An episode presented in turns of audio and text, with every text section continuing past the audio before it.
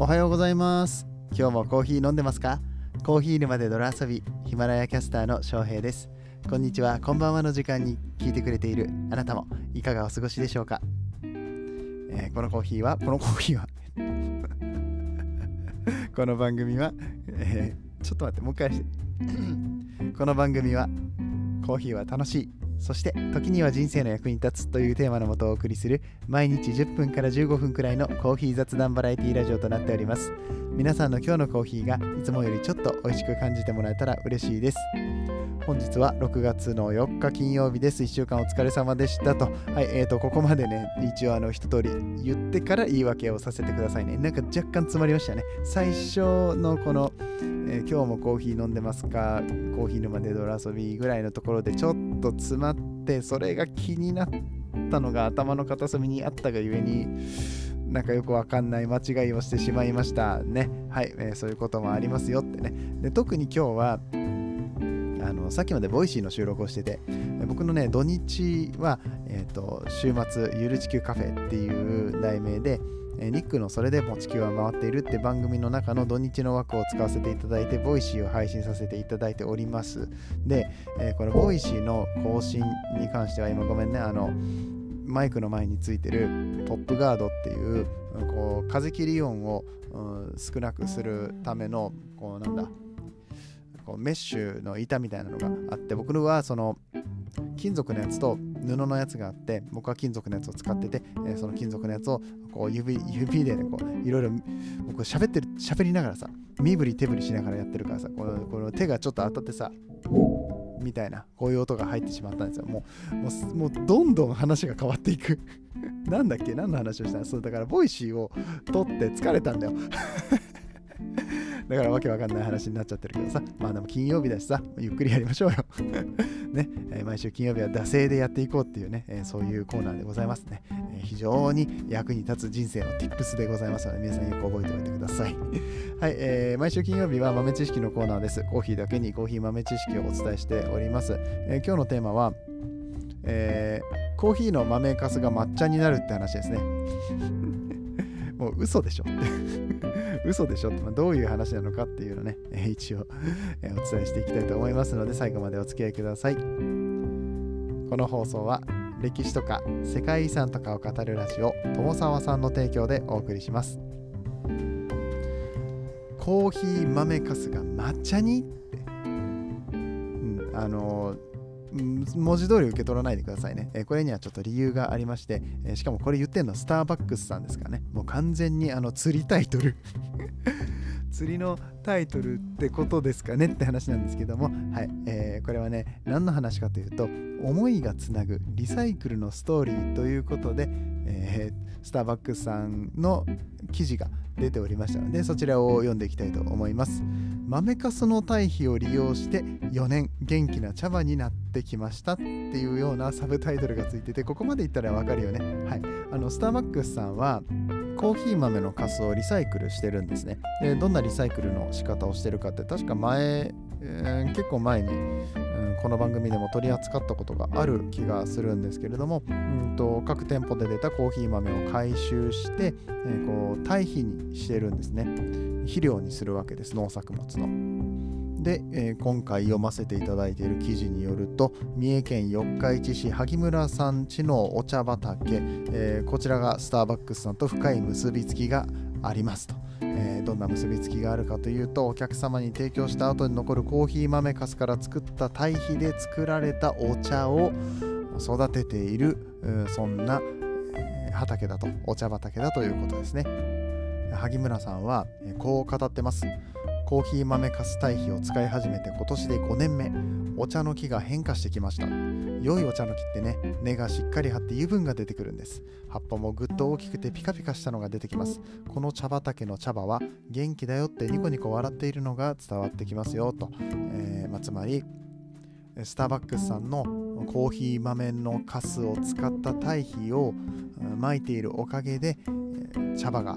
美味しく大きく育っているよと。良質な茶葉が取れるようになっているよということを言っているわけですね。この豆かすの堆肥を使うことで時間はかかりますが土壌が改善されてお茶自体の品質も良くなっています。とこれも萩村さんがおっしゃっています。でまあここまではただお茶を育ててるって話なんですけれどもこのお茶がスターバックスでも使われているということです。コーヒー屋さんのスターバックスさんがどこでそんな抹茶なんて使うんですか？って思うかもしれませんね。思わないか？あの抹茶ラテあるじゃんって思います。いやでも抹茶ラテじゃないんです。抹茶ラテじゃないんかいっつってね、うん、まあでも多分ね抹茶ラテ、えー、の供給量で考えたら結構大きな畑じゃないと難しいと思うしうんとなんだろう。この多分抹茶ラテのパウダーって砂糖とかも入ってるんだよね最初からね。違うからごめん。違ったらごめん。違ったらごめんやけどあのそういう製品として作らなきゃいけないので普通に抹茶パウダーは、えー、この萩村さんのところからは来てないっぽいです。抹茶パウダーじゃないや。抹茶ラテ用のパウダーね、うん、なんだけれども今回5月の26日から全国の店舗で販売している抹茶クリームバーっていうお菓子。に使われてます。気になるよね。この抹茶クリームバー。ちょっと結構見た目も美味しそうなので今後食べてみようかなと思ってますが、えー、これだけじゃなくてもう一個意外なところに使われてます。さあ何でしょう。チクタクチクタクチクタクチクタクチン。正解は根菜チキンサラダラップでございます。あのトルティーヤラップがあるんですよ。僕あのスタバのトルティアラップシリーズすごい好きなんですけど根菜チキンサラダラップって多分前からあったよね。5月26日から全国の店舗で販売しているっていう書き方がしてあるからもしかしたらリニューアルしたのか一時期ストップしてたのかな、まあ、ちょっとわかんないんだけれどもこの根菜チキンラップっていうトルティアラップに使われて、え、いるそうです。抹茶が。どこに使われてるか分かりますか？チクタクチクタク。もういいか。これもういいよね。あの、ウッチーの真似なんだけど内田あゆみさんのね、ボイシーパーソナリティの内田あゆみさんのあざとプリンのね、ものまねをしてみましたけれども、これ分かる人おんのかな？もう、俺もしかもさ、あのヒマラヤで喋ってんのにこのボイシーパーソナリティのネタをちょいちょいぶっ込んでくるっていうね。はいあのもう早くボイシーで番組持たせてくれよニックさんの番組だけじゃなくてさ。あのちゃんと個人の番組もしたいよね。まあそれは置いといて。えー、このチキンラップねこの周りにラップしているこのトルティーヤっていうこの小麦粉で作ったまあ何ていうのかなパンを薄く伸ばしたみたいなのがありましてでその中に抹茶パウダーを練り込んでいるそうです。僕これ緑色だから完全になんかほうれん草かなとかって勝手に思ってたんだけど抹茶らしいっすわ、この抹茶パウダーを練り込んだトルティーヤラップで巻いているのがこの根菜チキンサラダラップということなのででしかもこの抹茶は、えー、コーヒー豆のカスを使って、え、こう再利用して作られた抹茶ということなので、皆さんが根菜チキンサラダラップを食べるとき皆さんは環境に貢献しているってことになりますね。はい。こじつけです。まあでもまあそれぐらい考えてもいいんじゃないかなスターバックスさんの商品を食べるときにはまあもちろんこの根菜チキンラップだけじゃなくってまあ別に抹茶が関わっていなかったとしてもスタバさんがこういう、うん、コーヒーかすを堆肥にする活動をされているってっていうところなんかも考えると、まあ、そういう環境配慮を頑張ってるスターバックスさんのところにお金を落としている、まあ、もちろんビジネスではありますけれども、えそういったところもちゃんと考えてやってくれている企業さんにお金を落としている自分もちゃんと環境に配慮しているんだなっていうところまで 考えるとなんかちょっと気持ちよくお金使えませんかって。そんなような話でございます。ねまあ今回の豆知識はコーヒー豆かすが抹茶になると、いうちょっとえ？っていうタイトルで、まあ、頑張って釣ってみたんですけれども。しかもうんとこれさもうちょっと話広げようと思ったら広げられたんだけど、うん、なんかね結構難しい話でエシカルだとかなんか豆かすのリサイクルのループに関してその企業さんとかエシカルソーシングサスティナビリティチームの方たちが何を考えているのかみたいなことも書いてあったんだけどもあ、まあ、なんか豆知識のコーナーにしては重くなっちゃうかなと思って。あのちょっと軽めに話させてもらいました。で軽めに話した結果、えー、ちょっと10分足らないなと思ってウッチーの真似を入れてみた次第でございます。ます。はいこれでちょうど10分ほど経ちますのでそろそろ終わっていきたいと思います。無理やり伸ばさんくてもいいのね。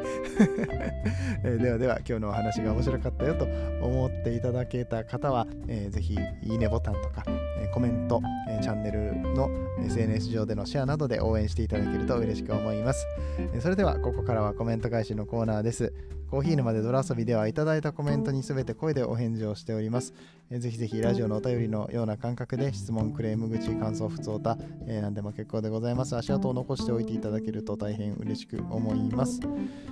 ということで、コメントが来てるかな来てると嬉しいなと。お来てます。ありがとうございます。えー、昨日はメリタの話をさせていただきました。うん、で、来週はカリタの話をしますよっていう話を、えー、させていただいたんですけれども、この回にパピさんからコメントいただきました。確かカリタの名前ってメリタの文字にヒントが隠されている説ありますよね。あのね、説ありますね。はい。これに関しては来週お話しさせていただきます。豆知識でやってもよかったんだけど、まあ、カリタの、うん、歴史とかも含めてお話していきたいなと思ったので、えー、またね、来週の告知ということで、来週のお楽しみということで、えー、聞いていただければと思います。まあ、パピさんはもしかしたらね、このカリタの名前、メリタにヒントを得た説、えー、ご存知なのかもしれないんですけれども、うん、皆さんもね、別に調べたら出てくると思うんですけども、翔平がどう話すのかっていうところね、うん、あの聞いていただければね、と思いますと。自らハードルを上げていくスタイルですけどね。まあそこら辺をちょっと頑張っていきたいと思います。えー、ではでは今日のところは終わっていきたいと思います。皆さんにとって素敵な一日となりますように、そして素敵な週末をお迎えください。お相手はコーヒー沼の翔平でした。次はどの声とつながりますか？引き続きヒマラヤでお楽しみください。